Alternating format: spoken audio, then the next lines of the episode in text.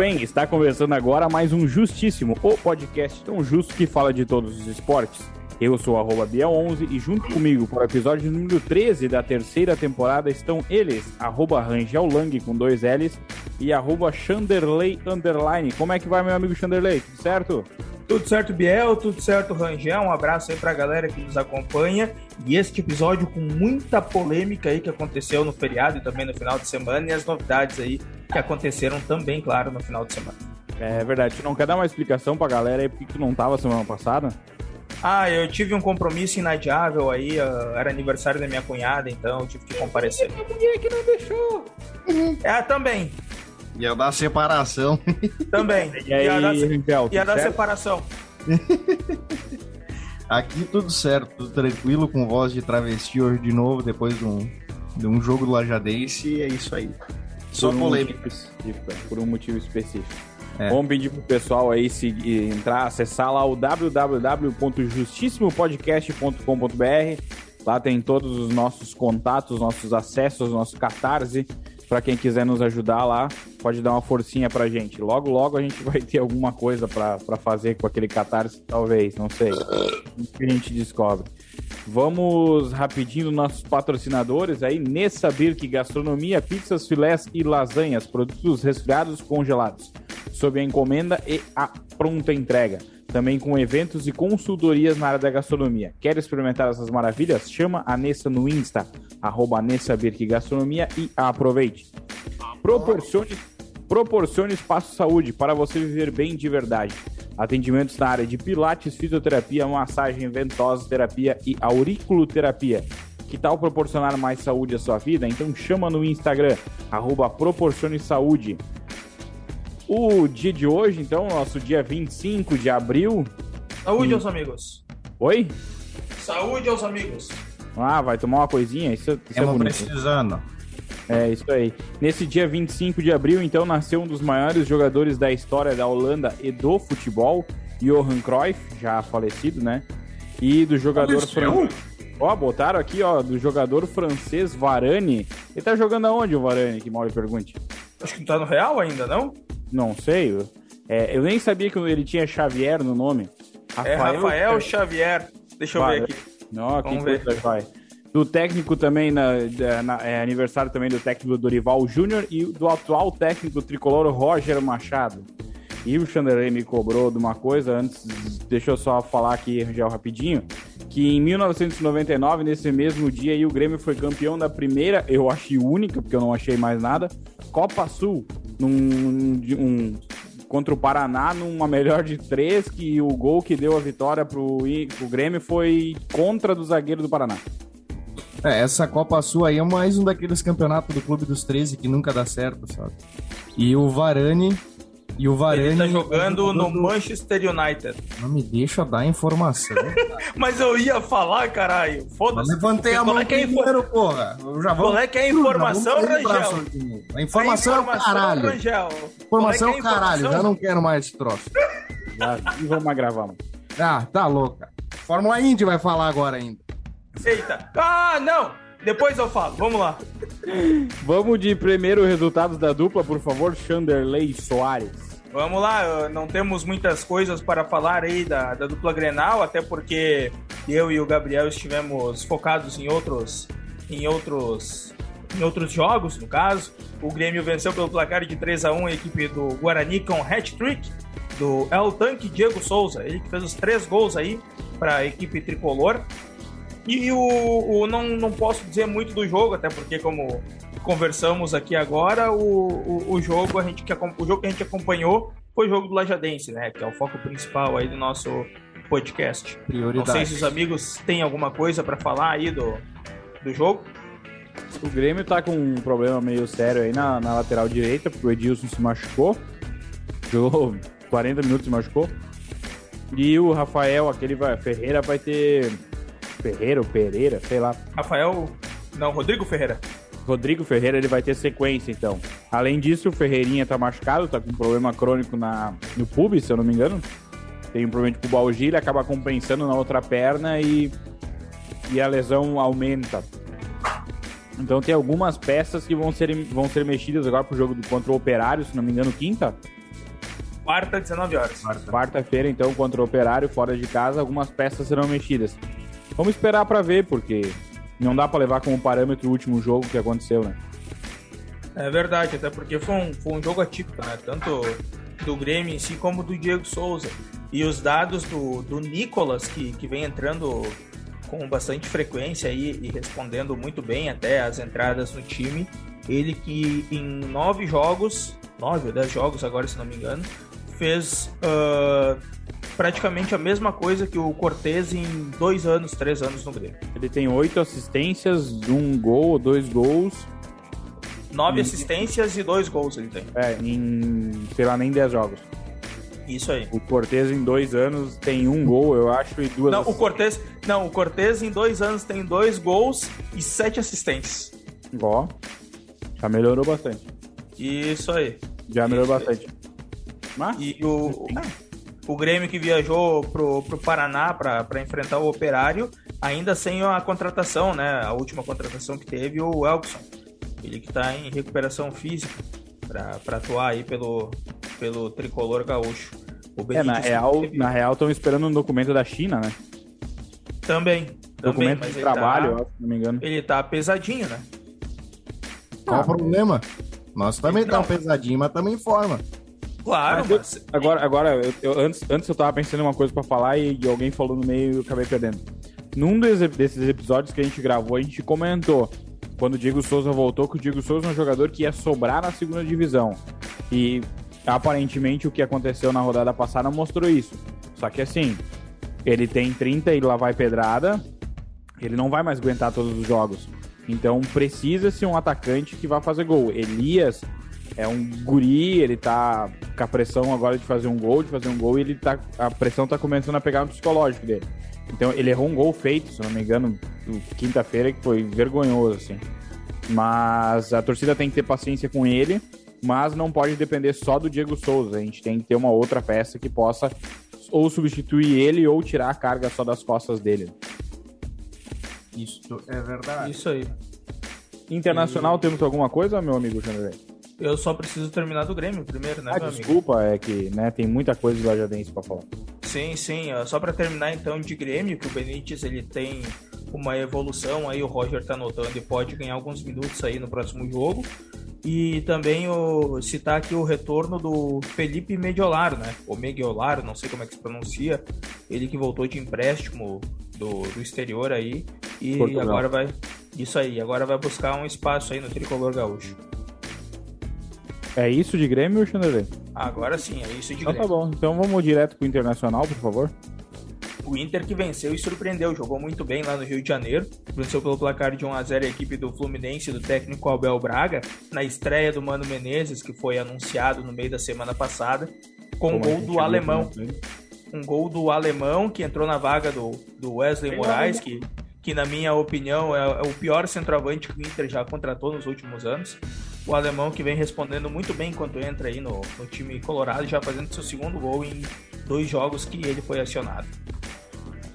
Bom E- atacante. Atacante vamos- Série B. Veio da Série B, né? Um Uhum. atacante que veio da Série B. Mas... É gaúcho, É gaúcho. família toda colorada. E tem vontade, é o que mais Exatamente. importa. Isso aí.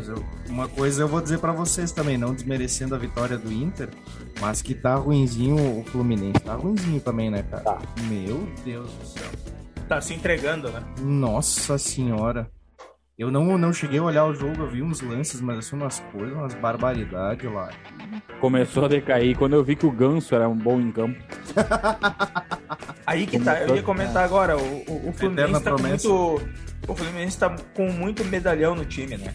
Uh, É. Se tu parar pra pensar, tem David Braz, tem o Fábio, que tem, tem 40 e poucos anos, 40 anos.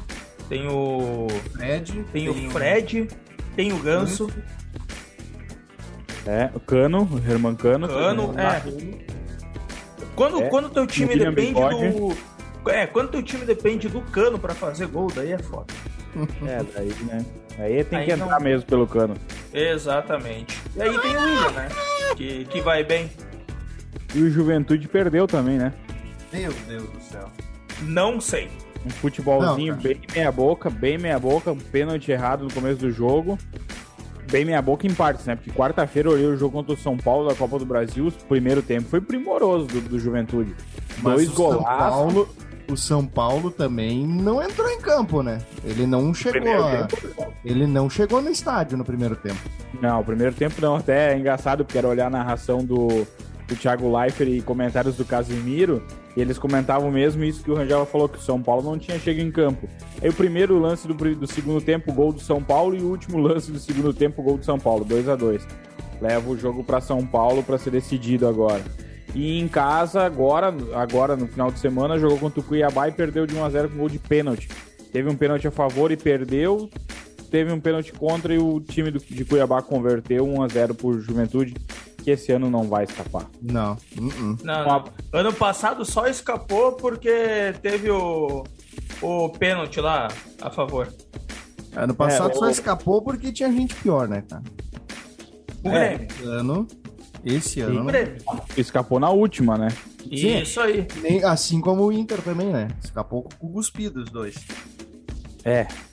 Ô, Xanderê, nós temos que mandar um abraço pro nosso amigo lá de do, do grupo do Mundo F1, lá da, do, do- da Fórmula 1.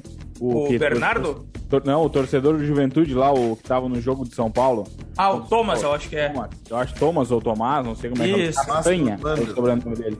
É, então um abraço aí pro Tom- Thomas ou Tomás, que ouviu a gente aí, elogiou a gente no episódio passado, então se ele escutar de novo, um abraço pra ele. Ah, esse Também mandar um abraço na pro. Também mandar um abraço pro Bernardo Eboni, né? Ele que é torcedor gremista também faz parte lá do grupo da Fórmula 1. Aquele, aquele grupo da Fórmula 1 lá é todo mundo do. É todo mundo ou gremista ou, ou São Paulino ou Colorado, porque não tem mais ninguém lá daquela galera. Mas enfim, um abraço para aquele pessoal, um abraço pessoal, pessoal do grupo do- dos podcasts de, de Porto Alegre lá, que também elogiou a gente, elogiou nosso site. Um abração para eles. Elogiaram o Rangel com figura convidada do, do- do podcast, mas é, tamo aí. Ah, vamos dar uma pincelada rápida na LAF aí, que nós temos muita coisa de lajadense para falar. Isso aí, a LAF que voltou aí os, os seus treinamentos, né, no, no meio da semana passada e vem anunciando ah, as contratações já. Na semana passada anunciou contra a, a renovação, no caso, do, do Wesley Stephens, enfim, de inúmeros jogadores. E agora também anunciou a volta do goleiro Thiago, que defendeu aí a LAF no início do ano passado, saiu, foi atuar na Polônia e agora então nesse ano de 2022 aí tá voltando para a LAF o goleiro Thiago, contratação aí número 2, camisa número 2 aí da equipe da LAF. veio com experiência, né, para compor o grupo, aquilo que eu comentei com o Angel na semana passada. O time da LAF tem muita gurizada e não tem um elenco totalmente pronto ainda para para jogar esse campeonato. Não, não sei se vai surpreender tanto quanto surpreendeu ano passado. Vamos aguardar para ver. Exatamente. E de LAF é isso aí, né? Então vamos direto pro Lajadense, que eu sei que o Rangel, nosso setorista do Lajadense, tem muita coisa para falar. A gente olhou o jogo também, vamos comentar algumas coisas. Nosso estagiário comentou o jogo dos 15 minutos do segundo tempo em diante, num, num assíduo, suado, cansado, e conseguiu comentar todo o, o minuto a minuto. Então vamos lá, Rangel, o que, que temos de Lajadense? Temos de Lajadense que eu tô triste que eu não vi o primeiro gol ontem, eu tava trabalhando na portaria lá do estádio. E aí, quando a Aline lá da secretaria olhou pra mim, tá liberado, pode ir. Cruz, eu saí numa disparada ali, eu, eu me parei do lado do seu Décio da DMF ali e fiquei no gradil mesmo, olhando uma parte do primeiro tempo até. Matou a saudade, né? Foi tu então, né? Ah, descobrirem. Ah, mas o Lajadense ontem empatou com o Inter de Santa Maria, com dois gols do zagueiro Iago, do Lajadense, e Thiago Costa e Everton Senna pro Interzinho, como é conhecido o Inter de Santa Maria, então. Num jogo que eu vou dizer pra vocês, cara, que pra mim, lá no estádio, foi um jogo triste, foi um jogo apático, um jogo que fazia tempo que eu não via o Lajadense atuar, não digo mal, mas se arrastar tanto dentro de campo e que teve muita dificuldade, uh, dificuldade de acertar segundo passe. O pessoal do Inter estava muito bem posicionado e estava pegado, eles estavam levantando, a galera não estava nem aí. E assim, eu, eu saí do campo ontem preocupado com o time que eu vi. E eu notei na- nas entrevistas pós-jogo do professor Gelson que ele também se preocupou ali com o que com que, com, da maneira como ocorreu o jogo ontem aqui em Lajeado, né? É, eu vou. Eu acho que uma, uma das coisas que, que pesaram muito pra gente ter essa impressão desse jogo foi a questão da torcida. Uh, eu achei, eu olhei, olhando pela TV, eu achei muito ruim, muito ruim a torcida. Sabe aquela torcida que não. Aquela torcida que a gente critica, que é a torcida LAF, sabe? Ah, LAF, que só sabe fazer isso. É mais ou menos isso que a gente viu ontem. A gente não viu imposição da torcida, cobrança da torcida, apoio da torcida. Vou dar a minha opinião e é minha opinião pessoal, tá? Muito ingresso de cortesia de gente que não tá acostumada com estádio. Estádio é para ir lá, é para apoiar quem quer, vai. Não é para ir lá para tirar fotinho e postar no Instagram, caralho. É para ir lá para torcer, para apoiar, apoiar os caras e cobrar o juiz e xingar se for preciso, mas é para ir lá, é para fazer barulho, é para sei lá, fazer fiasco, é, vai para estádio é para fazer fiasco. É estádio. Estádio é para ir torcer, não é para ficar fazendo confusão. Se quer então, cara, ingresso cortesia, desculpa, diretoria do Lajadense, mas bah, não dá, cara. Não dá porque tu vai encher de gente que não tá acostumado, que quer ir lá pra ficar postando fotinho no Instagram e dizendo que é torcedor do Lajadense. No fim, na hora do pega pra capar, não, não querem ajudar. Minha opinião, desculpa. Uh, até tava eu e tinha mais uma senhora ali na, na, na, portaria. Eu tava na parte dos sócios, a senhora tava no, no, no, pessoal que comprou os ingressos no Pix. E na nossa esquerda tinha a mesa dos convidados, cara. Chegava a ter fila na mesa dos convidados. E por nós ali passava dois, três. Assim, sócio, meia dúzia, acho que entrou uns. Pra não mentir, acho que entrou uns 20 além dos que estavam lá de voluntário trabalhando. E olha, e assim, e foi bem isso, eu não tinha me ligado nisso aí, Biel. Mas realmente foi, foi é, é uma torcida que não tá acostumada, galera assim que eu nunca tinha visto pisar no Florestal, digo, na arena, pisar no Florestal então, né? E que tava lá broxando mais ainda, né? Exato. Exato. Nada contra, cara. Quem quiser ir, cortesia, pode ir, mas, cara, a gente precisa Torce, de né? gente que faça o que o. Que faça torcida no estádio, que queira, assim, ir pra frente, tá ligado? E levanta e faça fiasco, que nem o colega de vocês aqui. Exatamente. E o, e o parente do, do Dalpian lá também. Era eu e ele gritando nas cadeiras lá. Saudades de gritar nas cadeiras. Mas vamos, próximo jogo vamos dar um jeitinho. Uh, uh, deixa eu ver o que mais eu tenho anotado aqui de antes da parte principal do jogo. É, brará. Ah, e aí a questão que nós estava conversando antes, né, Biel? Uh, o Inter de Santa Maria já antes, já quando fez o primeiro gol, se fechou de um jeito que. Só que ele se fechou numa linha de 5 de defesa, só que os laterais estavam um pouco adiantados. Isso era muito nítido quem via lá de cima das cadeiras. Mas depois do segundo gol, quando virou o jogo, virou o jogo não, quando ampliou o placar, eles voltaram, uh, ampliou, tá certo, aqui, uh, enfim, eles voltaram e eles ficaram numa linha de, de cinco ali, como se tivesse um ônibus na frente da, da grande Sim. área e não tinha como passar. E... Tinha um no, no, jogo, no jogo em si, olhando pela, pela TV, né? Que era mais ou menos a mesma imagem que tu tinha. Uh, depois do segundo gol do Inter Santa Maria, ficava da Daut e o resto, todo mundo para dentro do campo do Inter Santa Maria. Todo mundo. Só que o time, uma coisa que aconteceu, a nossa reclamação, a questão da torcida, a bola voltava para trás para tentar abrir uma jogada e não era culpa do Lajadense. Era culpa do ônibus que estava na frente da área do Inter de Santa Maria. Só que o, o Lajadense é, não. A, a, minha impressão, tá? Olhando de lá do estádio na emoção do jogo, o Lajadense não estava se propondo a criar também. Não estava se propondo. É, não, tava. Porque, cara, quando tu tem um ônibus na frente da, da grande área, tu tem que dar uma enfiada nessa. Sair do meio, surpreender a galera, botar uns dois, três a correr assim, desesperado ali e passar para alguém, sabe? E, e, isso não acontecia. Tava o... eu, acho, eu acho que o, que, o, que o Gelson tentou isso com a entrada do Edson. Fazer uma correria, sabe? É, Mas não que... ajudou. Mas só não, não, não adiantava não mexer. Esqueceu de avisar ele também, né? Só que não adiantava Ixi. mexer só o Edson, deixar só o Edson ali e a galera que tava meio coisada no jogo não, não vir junto, né? Bota Sim, o Edson pra meio avançar. Que dormindo, né, cara? Não sei, cara. Tinha um jogador que, que, que ao invés de estar tá fazendo a função dele, tava, tava na defesa, tava na lateral e não fazia nada direito. E a gente tem que ser justo que o. É, foi, antes eu cobrei a situação do Lucas Giovanella, ele teve dengue, então ele ainda não está apto para voltar, para jogar, não tem físico ainda para aguentar. Seria uma peça importante pro jogo de ontem. Seria, seria, seria uma peça bastante que faria uma diferença ali, porque ele tem a correria, né? Exato. Mas, no, no, até não, não vou dizer que nós temos que nos desculpar porque a gente não, não xingou ele, mas a gente falou ali que ele estava estranho, então no último jogo ele já estava com dengue, né? Ele já estava com os primeiros sintomas da dengue. E aí essa semana, logo depois do jogo, então foi informado e o, nos dois últimos jogos ele ficou fora, então. Exato, uma pena. E agora nós vamos para os momentos mais importantes do jogo, que por milagre dessa vez não passam pela mão, necessariamente pela mão do árbitro, né?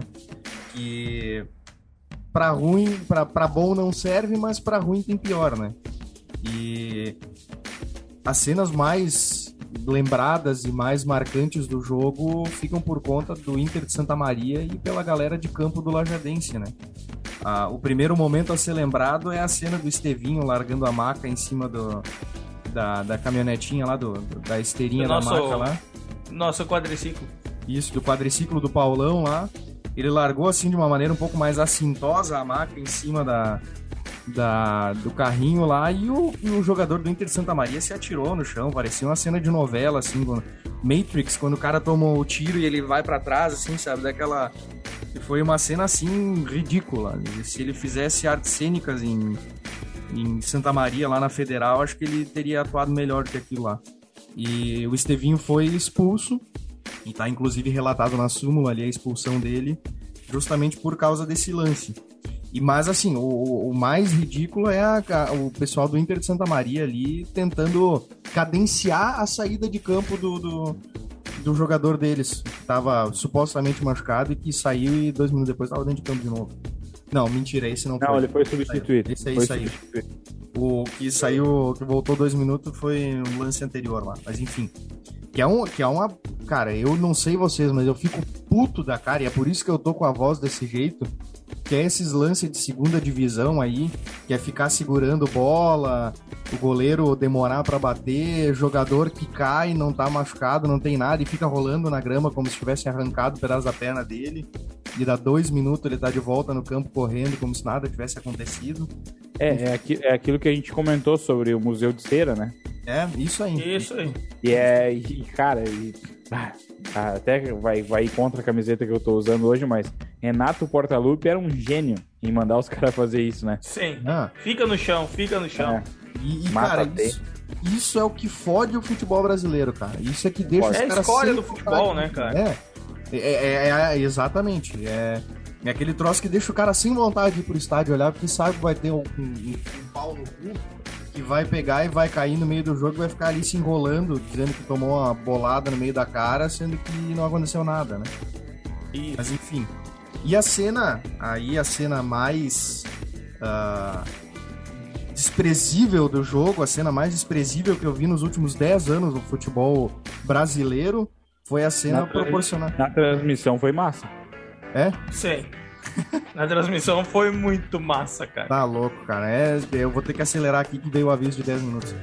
Mas assim, ó, uma coisa ridícula que o professor Leucídio da Lastra, o técnico do Inter de Santa Maria, um, um cara velho do futebol já, protagonizou a cena mais ridícula que eu vi na minha vida, que foi no, na hora da comemoração do segundo gol do Inter de Santa Maria, um jogador arremessou aqueles copinhos de água selado para cima e acertou a cabeça do técnico, do Leucir, que invadiu o campo uh, durante a comemoração, então, e caiu como se tivesse tomado um tiro na cabeça e tivesse tendo um, um, um traumatismo craniano ali.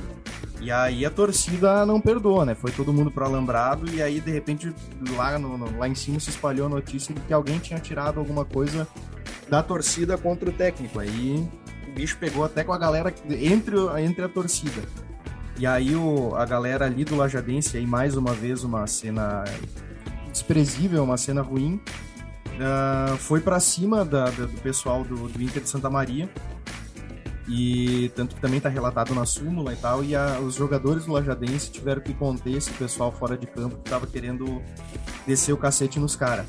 Mas O que, que acontece é que o Leocir ficou uns 5 minutos no chão dentro de campo até que saiu como se estivesse morrendo, botaram gelo na cabeça dele, ele tava numa uma depressão lá dentro, uma depressão não, num, num ataque de, de morte dentro do campo lá.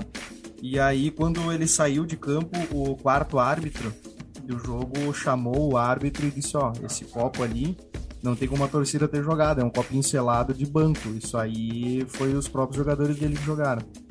E aí o técnico foi expulso e tá bem claro na súmula que ele foi expulso por ter invadido o campo e por ter simulado uma agressão que não existiu, né?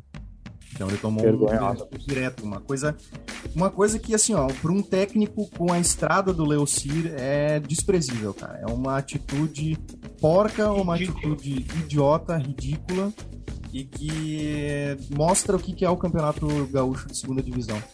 É isso aí, é isso aí que acontece dentro de campo uh, nesses jogos. E aí eu quero fazer uma menção honrosa e mandar um abraço para a galera do, do Diário de Santa Maria. Eu fui ali dar uma olhada para acompanhar o nome da galera do, do Santa Maria que fez os gols. E eles simplesmente botaram lá na matéria que foi que o, que o Leocir disse que, tinha, que a torcida tinha arremessado um copo e que ele foi expulso depois por ele ter invadido o campo. Foi isso que, o, que a galera do Diário de Santa Maria colocou e eu quero ler para eles. Aliás, eu não vou ler porque o tempo tá curto aqui, mas eles podem entrar no site da federação, consultar o jogo e tá lá na súmula o motivo direitinho pro Leocir ter sido expulso, tá?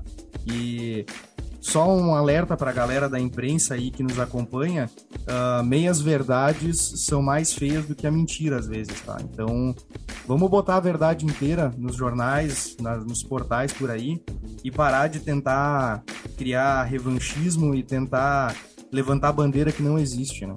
Desculpa aí, desabafo aí, né?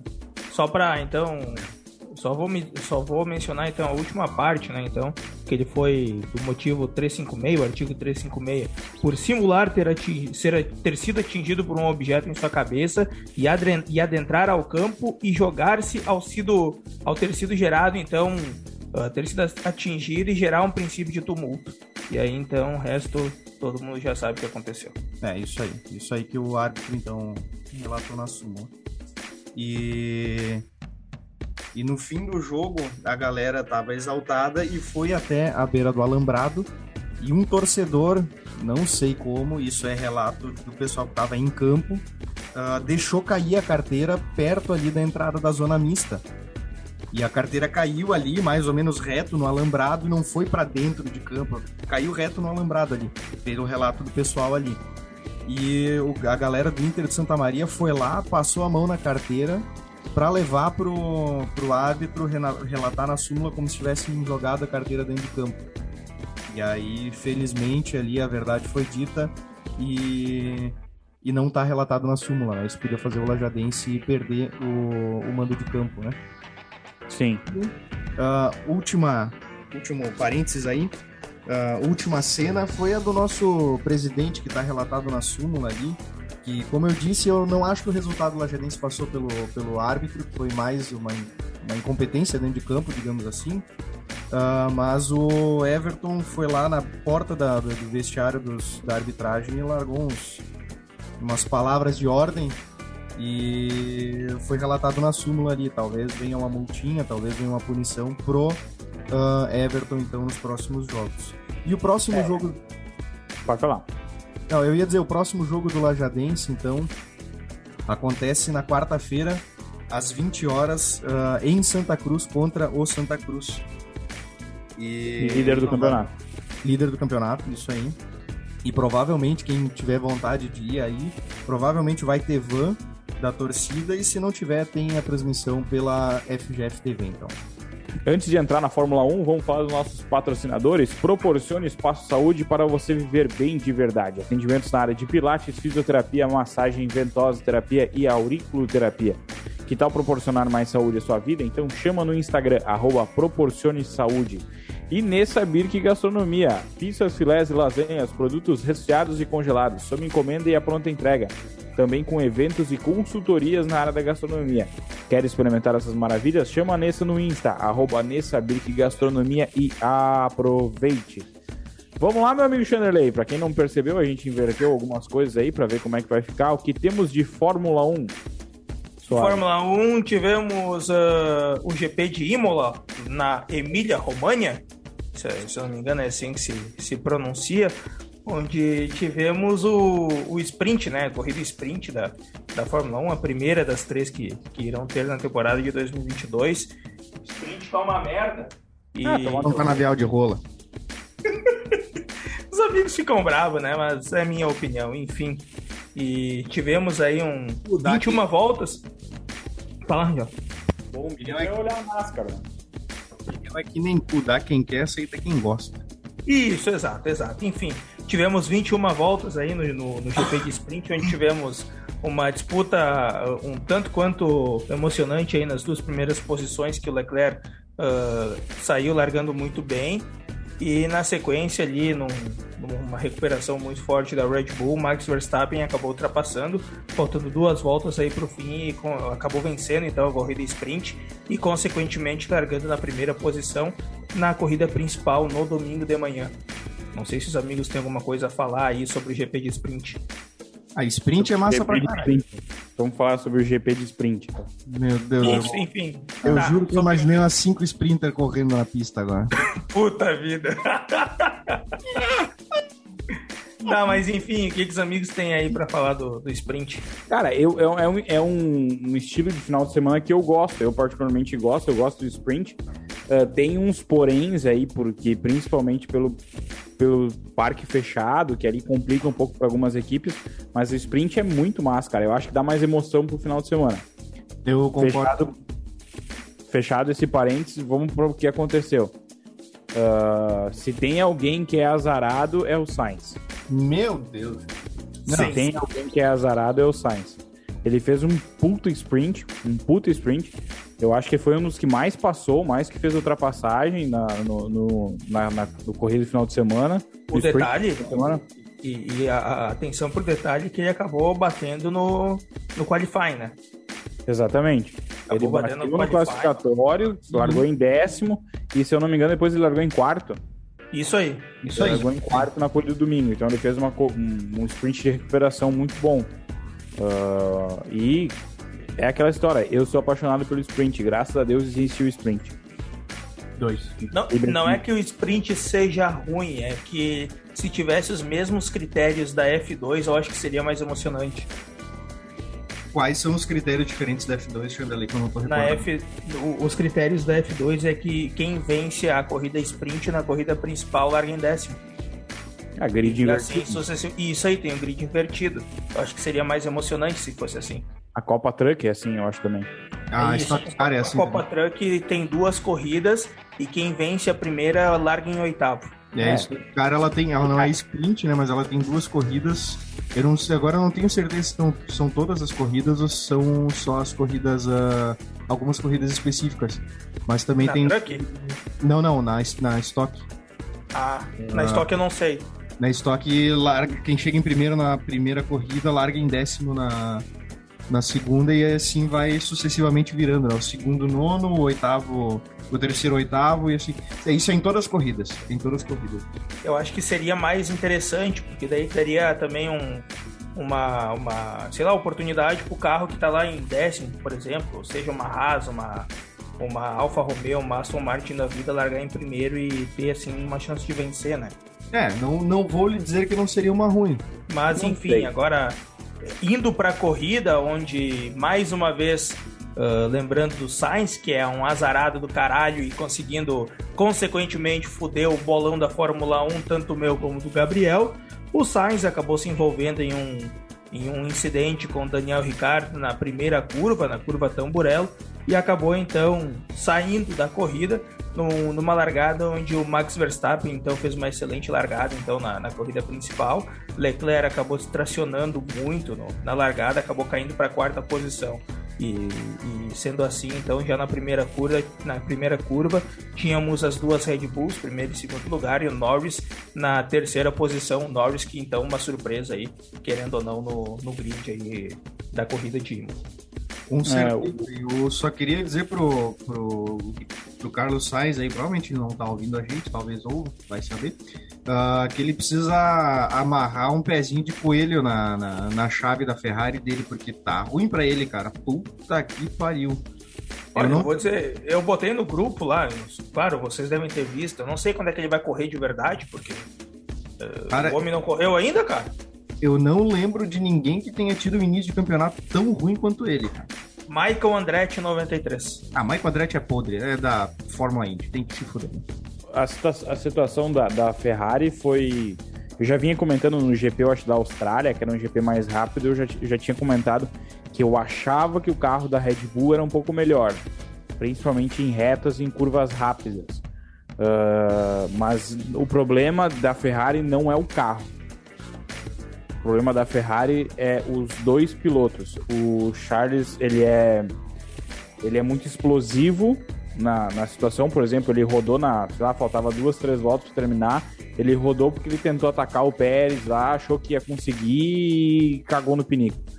E o Sainz é porque é muito azarado, cara. Ele é muito azarado. Olha a corrida de recuperação que ele fez no sprint para fazer. Ah, não foi culpa dele, né? Não foi culpa dele.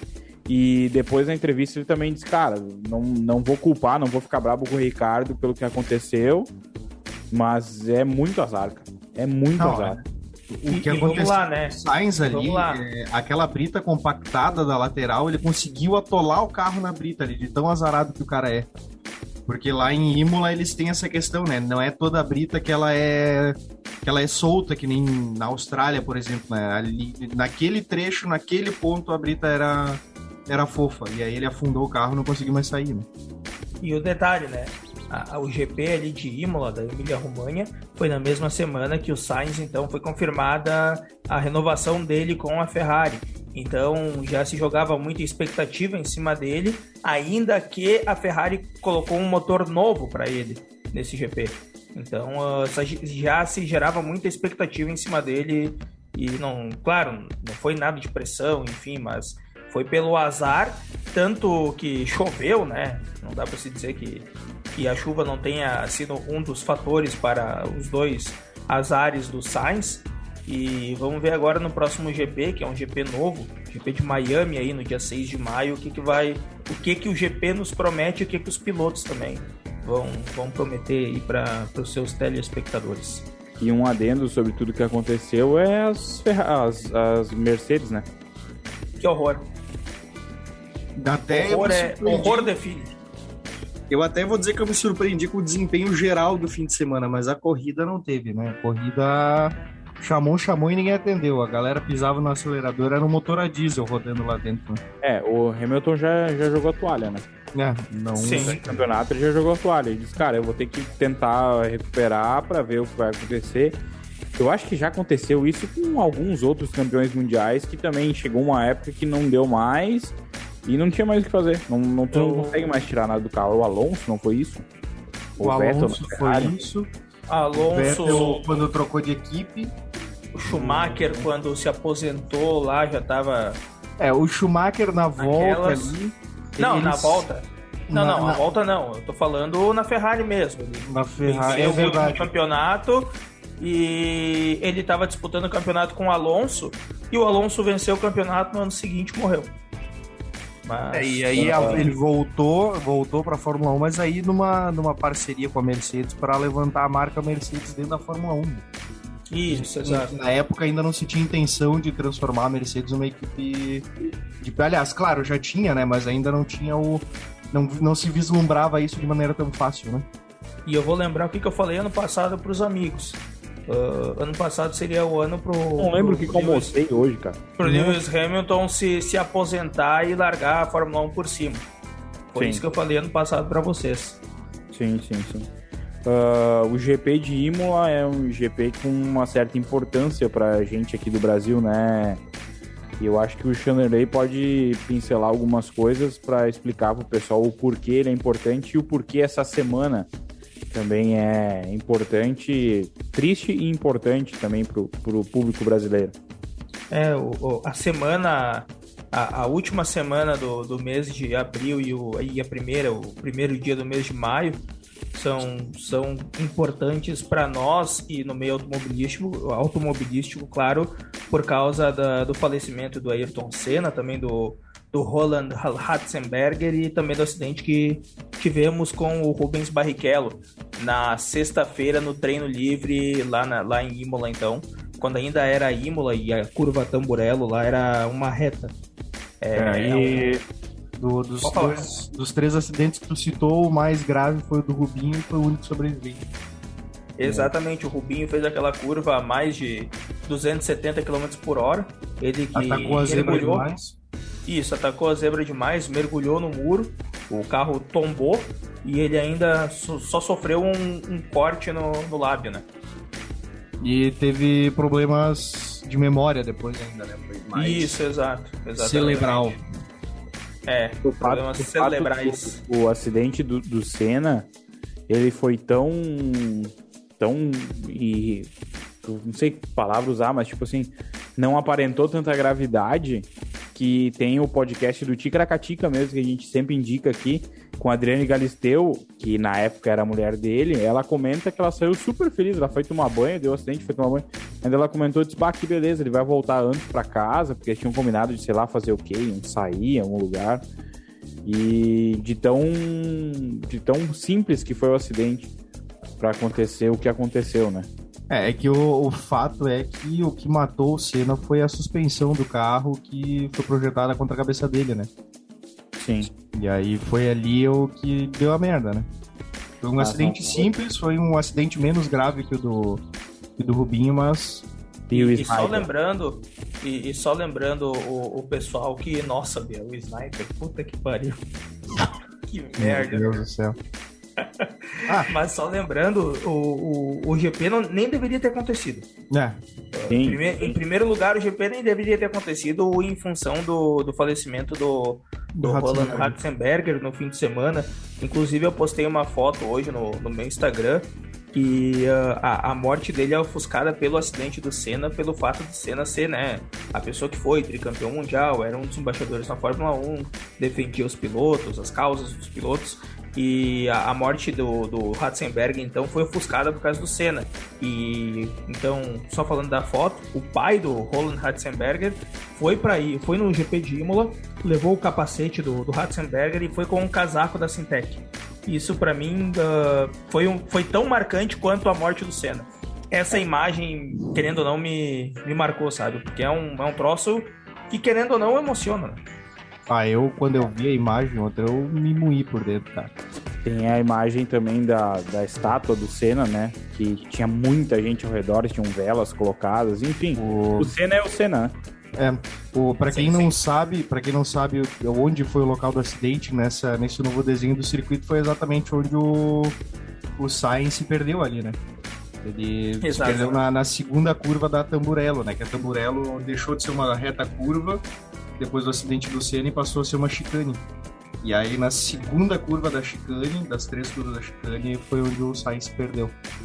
E ali, mais adiante, naquela parte onde sai a reta principal, mais adiante ali fica a estátua do Senna, então mais ou menos onde o carro bateu na época no, na contenção de pneus, né?